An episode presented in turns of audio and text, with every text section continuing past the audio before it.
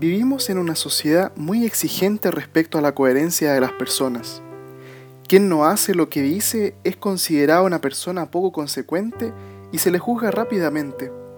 ¿Cómo hace eso y dice ser tal cosa? Y la dejamos casi en una lista negra sin darle una oportunidad para corregirse.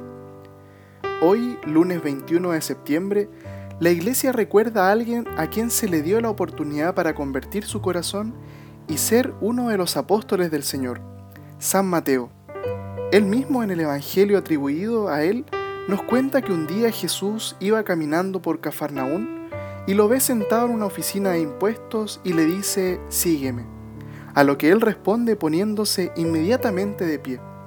Luego nos cuenta que Jesús fue a comer a su casa, donde se sentó a la mesa junto a él y otros cobradores de impuestos.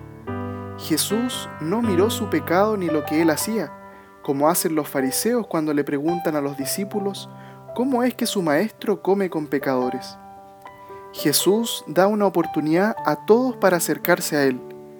Que hoy el Señor nos ayude a responder al Señor como lo hizo San Mateo, poniéndose de pie de inmediato, con disponibilidad.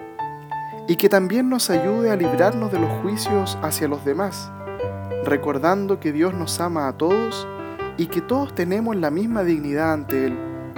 San Mateo ruega por nosotros.